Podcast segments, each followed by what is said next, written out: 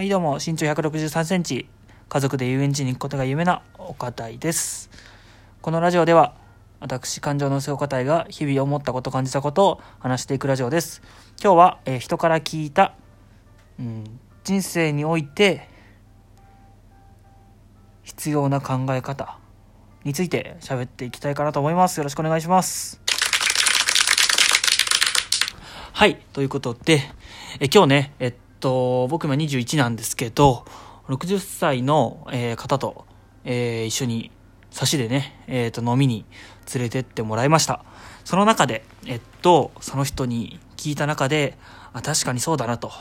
思った話について喋っていきたいと思います。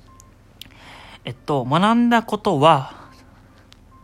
まあ、大きく分けて3つですね。まず1つ目が、人は人の経験則の中でしかものを語っていない。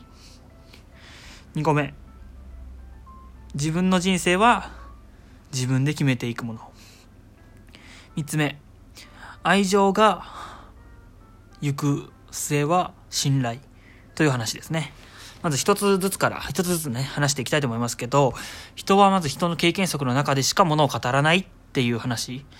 えっと、若いうち、特にね、僕なんて今21歳で、あの結構、いろんな人からね、意見をもらうんですよ。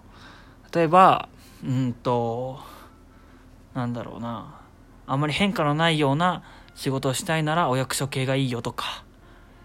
あとにかく海外には、あの、誰でもいい、言っといた方がいいよとか、いろいろね、あの、これしたらいいよ、あれしたらいいよっていう話をね、もう、なんかそれ、すごい正しいかのように、えっ、と、結構言われる経験が結構多くって。だけど、人は人の経験則の中でしかものを語らないっていうのは分かっていると、どんなに自分が尊敬している人、うわ、すごいなって思う人でも、自分の経験した中でしか、そうだって思うことをしか言う、言わないので、なんていうか、あ、この人が経験した中では、あの、海外には行った方がいいんだなとか、じゃあどういう点で海外行った方がいいと、どういう経験からそれを思ってるんだろうとか、うん、それぞれの持論に関して多分、多分というか必ず、あの、経験っていう意識が、意識という経験というものがついてるからこそ、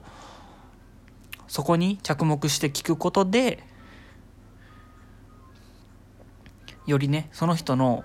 本当の思いというか、なぜそう思ったのかっていうことを掘り下げることができるなって思いました。うん、で、逆に、えーそれを踏まえた上で、経験則でしか語らないってことを踏まえた上で話を聞くと、なんか流されすぎない。人の意見に対して。っていうのがあるのかなと思いました。うん、なんでこれはね、なんか当たり前といえば当たり前のことなんですけど、なんかやっぱ意識してるかしてないかで、あの人に流される流されないとか、うん、その辺が変わってくるのかなって思いました。はい。二つ目。自分の人生は自分で決めるもの。これもね、一個目同様、まあ当然といえば当然のことなのかなとも思うんですが、やっぱりね、この流されない軸を作るっていうことに対して、一番必要なことは、本当に自分で選択するっていうことなのかなっていうふうに思い、思いましたというか、まあ教わりましたですね。正確には。うん。その自分の人生は自分で決めるものだから、どんなに自分の尊敬してる人、どんなに、えー自分がいいなと憧れてるような人からのアドバイスだったとしても、結局決めるのは自分だからこそ、うんと、人がこう言ってたから自分はこう決断します。じゃなくて、自分がこう思うから自分はこれをします。っていうふうに、自分っていうきちんとした軸を持った上で、えー人生の選択をしていく必要があると。じゃないと、やっぱりどこかで、あの、誰かの意見に倣ってやっていくと、でもやっぱり、あの、歩んでいくのは自分なので、まあ、なんかズレとかが生じてくるらしいんですね。だからこそ、自分の人生を自分で決めるっていうのを、まあ、あると、うんと、まあ、自分の責任で自分の選択をしているので、なんていうか、人のせいにしないっていうのも、まあ、あるのかなと思います。うん。だから、うん、自分の選択に自信、あ、自信責任を持つっていう意味でも、自分の人生は自分で決めるものだっていうふうに分かってるかどうかで、結構変わってくるのかなって思いました。うん。そして3つ目。えっと、愛情の先にあるのは信頼っていう話なんですけど、その、そうですね、今日話した方に言われたのが、まあ、夫婦は、まずは、まあ、愛してる。愛してるよっていうお互いのね、愛の確認からまず始まると。夫婦っていうものは。で、その愛情っていうのが、だんだんだんだん、まあ、何かに変わっていくと。で、その何かって何だと思う？っていうふうに聞かれたんですよ。その時僕は、なんかその、うん、長く付き合っていく中で、なんか、まあ、慣れてしまったりとかいう飽きみたいなことなのかなって思ったんですけど、飽きてしまうこと。でも答えは、まあ初めに言ったんですけど、信頼になるみたいですね。で、まあ考えてみればこれもまあ、まあ当たり前といえば当たり前のことなんですが、あの、愛情っていうのをどんどんどんどん、まあ、積み重ねていった夫婦っていうのは、まああの、お互いに言わなくてもわかるよみたいな関係性になれると。じゃあ逆に、その愛情って、まあ、じゃあどういうふうにその信頼に行くまでに気づいていけばいいのか。っていうことで、えっと、その方が言ってたのはやっぱ意見コミュニケーションをまあ盛んにぶつけ合うこと。いがみいがみ合うというか、まあ、きちんとまあ喧嘩し合うこと、うん、っていうのがまあ必要だっていうことをおっしゃっててあこれに関しては本当にそうだなって思ったことがあってあの自分のね、えっと、父親と母親はよくまあ結構、まあ、口喧嘩ではないですけどコミュニケーションをすごく盛んにとってて私はこう思うけどいやでも俺はこう思うみたいな感じでどんどんどんどんお互いにね意見を合わせていってで最終的にじゃあこうしようっていうことで2人で話し合って決めるみたいなことを場面をよく見るんですけど逆になんか他の夫婦でえっと長い間あまりなんか密にコミュニケーションを取ってなくてでえっとなんか今になってなんか相手の気持ちがわからないとかっていうのが結構あるみたいな夫婦も一方ではあるみたいでそれは明らかにその愛情を込めた上でのコミュニケーションが取れてない。愛情を深められていないから信頼につながっていかない。っていうのがあるんだなって思いました、うん、だからこそ僕はまだ、えーっとこれから結婚していくしたいと思ってる派なんですが、うん、とにかくその信頼っていうのにつなげるために本当にこれからまだ見ぬ奥さん彼女とはあのどんどんどんどんコミュニケーションっていうのを大事にしていければいいかなと思いました、うん、言いたいことをあまりにも我慢してしまうと信頼を積み重ねる前にもう年月が経ってしまう。それってすごく残念なことだなって思うのででその信頼を積み重ねられなかったがゆえにあのまあ離婚だったりとか、うん、不倫に走ってしまうとか世間の芸能人とかもそうですよね。なのでだからこそ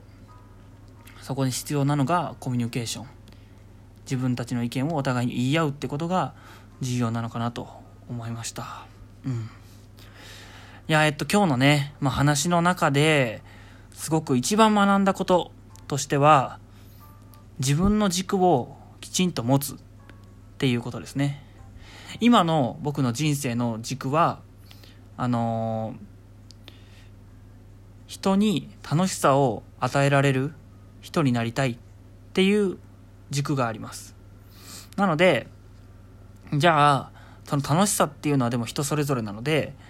じゃあその楽しさっていうのをなんかどんな形でも提供できるような人になるにはまあいろんな楽しさを自分がまず体験する必要がある。っ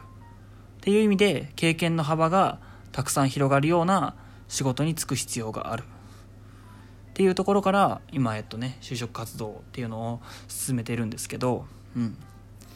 だからこの今、えっと漠然とある今の軸をもとにあのどんどんどんどん掘り下げて、えー自分の人生っていうのを自分の軸っていうのを忘れずに歩んでいけたらいいかなと思います。で、えっと、今日ね話した方はもう僕の3倍ぐらいのね年の上の方だったんですが本当にしっかりと自分の軸を持ってらっしゃって本当におまあ同じ同性だったんですけどもう本当に惚れ惚れする方でした。うん。本当にえっ、とね今日お話聞かせていただいてありがとうございました。うん。いや本当に僕は今日を機にねあの人生をあのそうですね自分で決めてえ、っていうのをきちんと自分の軸を大事に生きていけたら生きていけたらいいなというか生きていきます。もうここでね宣言しておきます。それで、えっと、また、えー、その方と一緒に、えー、飲む機会があったら「お変わったねお堅い」っていう風に言われるように、えー、これからねこのここからの人生が本当に大事になってくるので、え大事に大事に歩んでいけたらいいかなと思います。はい。すごくね、え個人的な話になってしまったんですが、え今日は、えそんな感じで終わりにしたいと思います。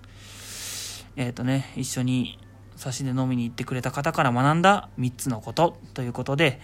えー、喋らせてもらいました。はい。またこれをね、僕もまた聞き返して、何度も何度もこれを言い聞かせて、忘れないようにしていきたいと思います。はい。最後まで聞いていただいてありがとうございます。いいねって思ってもらえたら、えー、まあ、ネギとかね、なんかいいねボタンとか押していただけるとありがたいです。それではまた次回の更新をお楽しみに。さようなら。